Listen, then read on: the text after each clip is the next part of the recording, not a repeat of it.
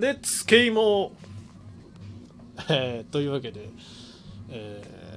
ー、乗馬トークを開始していこうと思います、えー、まあ、最近はねもう家から出ないことも多いんで一言も喋んないことも多くてもう喋らないと僕の声帯も腹筋も衰えてしまうので、まあ、なんとかこう話題を見つけてね喋ろうと思います。ただまあ外出てないんで何も話題新しいもの発生してこないと。こういう時のためにね僕はねエヴァーノートにね思ったことを全部メモしているんですね日頃から。でこうなんかこうお話のネタないかなっていろいろあるんですけど結構キャッチーなものである必要があるじゃないですか。僕が急にこうなんだろうな生きている意味とはとかさね真の悪とは人間を支配することであるとかさねなんでこう芸能人を叩くゴシップなんかは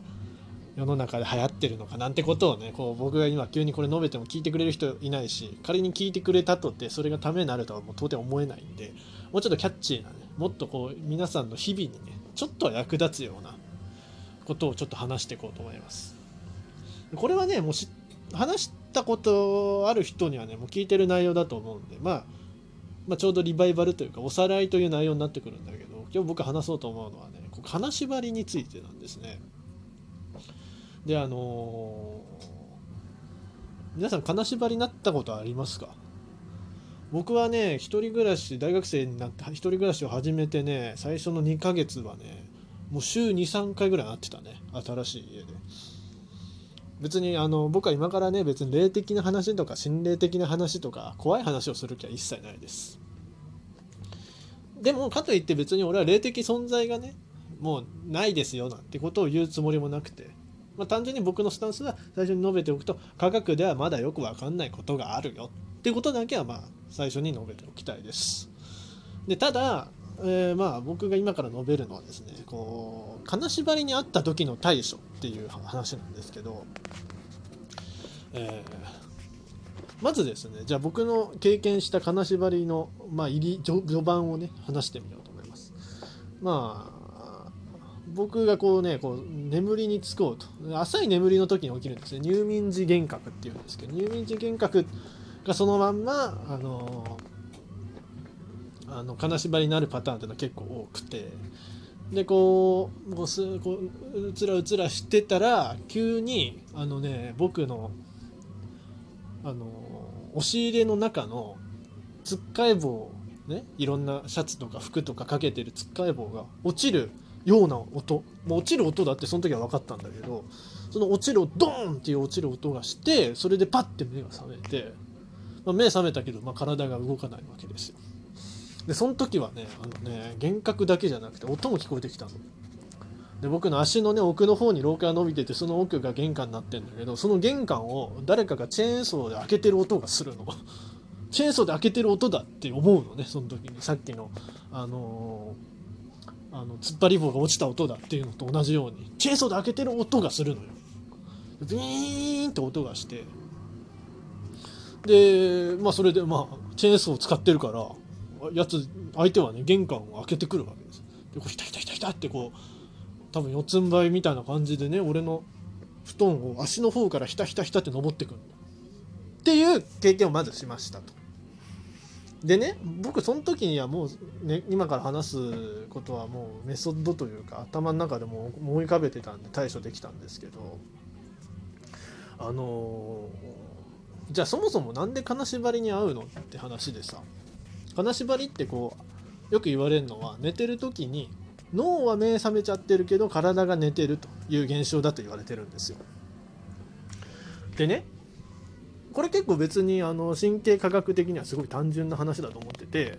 何かしらの原因でさあの脳からね運動神経を伝って、まあ、体の末端がね動くようになってるんだけどその命令がまあうまく伝わってない状況だということなんですよ。うん、だから単純にそれだけだと俺は思っててだからまあ体が動かないと。でまあこれは俺だけなのかもしれないけど金縛りになった時って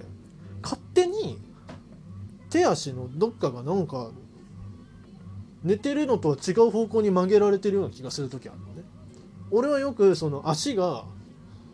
足こうまっすぐ寝てるんだけど右足だけ上に上げられてるような感覚に陥ることもあってでこれはどういうことなのかなっていうとおそらく、ね、脳から手足の信号だけじゃなくて手足から脳への信号これは感覚神経っていうんですけどその感覚神経もうまく働いてないんじゃないかなと。つまり脳と手足のね、まあ、相互連絡っていうのはうまくできてない状況になってると俺は思うんですよ。うん、だからその手足が今どういう環境にあるかってことも脳がうまくつかめない。なぜなら信号が来てないから。で逆に手足を動かすこともできない。なぜなら信号を送ることもできないから。っていう状況になってると俺はその時思ってて。ででね脳って刺激がないと生きていけない体体っていうか構造ものなんですよ。だから暗闇とか洞窟に入ってる人って幻覚を見たりするっていうのはまさにその通りで視覚っていう刺激がないと勝手に脳は刺激を作っちゃうのよ。でそれは多分金縛りの時も一緒で手足から情報が入ってこないから脳が勝手に情報を作ってしまってるんだと思うんだよね。でおそらくなんだけど俺金縛り合ってる時目開いてないと思うんだよね。そうだから多分視覚情報も入ってきてないんだと思うんだよ。じゃあそれはどういうことになってくるかっていうと脳の中で勝手に存在しないものを作ってしまうってことが起きてしまうわけ。それでねまあ俺たちは子供の頃からさ金縛りに遭うと怖い目に遭うと。逆に言えば怖いことが起きる時って金縛りが起きるってもう教え込まれてるわけ。だから金縛りが起きたら怖いことを想像しちゃうのは当然なの。で怖いことを想像しちゃってしかも脳は何も他に刺激来てないから怖いものを作ってしまうんですよ。頭の中で。でしかも感覚来てないからそれが本物かというように勘違いしてしまうと。というわけでですね僕はそれを知っていたのでもうさっきの最初のあの俺に金縛りで何か化け物が襲ってきた時の話に戻すけどあのー、あのこう登ってきたのがねこう登ってきて「怖い怖い怖い」ってなったけどでしかもねなんかねちょうどね僕のね左脇腹のところにねなんか丸い球体なものも出てきたのよ。怖いな怖いなって思ったけどね、まずそのひたひた登ってきてるのは芸人だと。志村けんだと。思う思って。でしかもその隣の丸いところにあるのはもうカービィだと。カービィが丸くなったのがここにいるんだって思い込むことによって見事撃退に成功したっていう経験がありますね。でね。でもでねそもそもじゃあなんで金縛りに遭うかって別に霊的な何かが起きてるというよりは体がストレスを感じてるんですよ。一人暮らしで寂しいとか、ね、慣れない一人暮らしとか。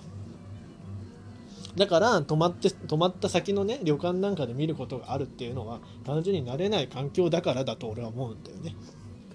でさらにそれで怖い怖いって思ってたらそれは怖いこと起きますよと。で俺はすごい思ってます。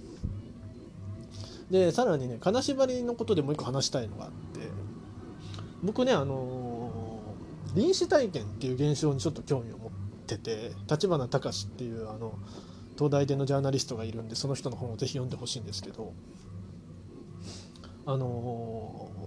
臨死体験でよく一番知られてる現象ってあの幽体離脱正式には体外離脱っていうんだけど自分がねまるで魂が抜けたかのように自分の体から自分の視点が離れて自分の体のことを上から見ているっていう現象がまあたまに起きると言われてるわけ。で実はこの体外離脱経験っていうのは臨死体験じゃなくても経験できるっていう話があってあのー、金縛りに合ってる時にねあるてある操作をすると自分のいる場所がずれるっていう話があるの。でこれ何かっていうと寝返り法っていう方法でもうそのまんまで金縛りに合ってる時に自分の体は動かないけど意識の上だけで寝返りをしてみるっていう方法で。うん。あのまあまあ実際ねやってみたらいいよ。マジかって思ってる人は。でまあ僕もあのその時はねまだね1回目だから怖いもの知らずでやってみたのね。そしたら別に俺は今から言うことは別に魂が存在するとかそういうことを言うつもりはないよ。多分俺は脳の自分の位置がバグったんだと思うんだけどとりあえず寝返り法を試したところ3 m ぐらいね自分のいる場所の感覚がね上に行きましたね。天井に近づいたなっていう感覚はあった。これをまあどう思うかは人によるけど僕は多分まあこれはね何何も知らないっていうか昔の人だったら魂が飛び出たとか思うかもしれないけど俺は多分脳のね自分が今ここに立ってるっていうのを司る部位があってそれがちょっとずれちゃったのかなって思って。でそのまあ時間でそれねじわじわと時間経ってくるとねまた体の中にねこうスーって戻っていった。でねあのーそれ以降の話なんだけど2回目もねまたやろうと思ったんですよ。金縛りはねあそうだ金縛りのとチップとしては手足が冷えてるとやりやすいから俺手足をこう毛布から出して寝たりししてたんだけど。うん。でその2回目はね寝返り打とうと思ってもね打てなかったですね怖くて。やっぱ自分の今いる場所っていうのが体から離れちゃうことの恐怖。そしてもしも戻れなかったらどうしようっていう恐怖がはっきり言っても今まで感じたことのない恐怖。夢の中で怖い目に遭うことってあるじゃん。あれがもうなんかこうはっきりとした意識の中でも襲ってきてものすごい怖くなっちゃってそれ以来やれなくなっちゃいましたね。それにまあ最近はもうで今話したのはもう8年？78年ぐらい前の話だから。でそれ以降ね全然金縛りに遭うことがなくなっちゃいまして。うん。なんかね楽しい思い出だなって思っております。まあ、というわけで、えーこの話を聞いてね金縛りにあった人は是非楽しいことを考えてください。でもし可能だったら寝返りしてみてくださいと。そういうわけでございました。ありがとうございました。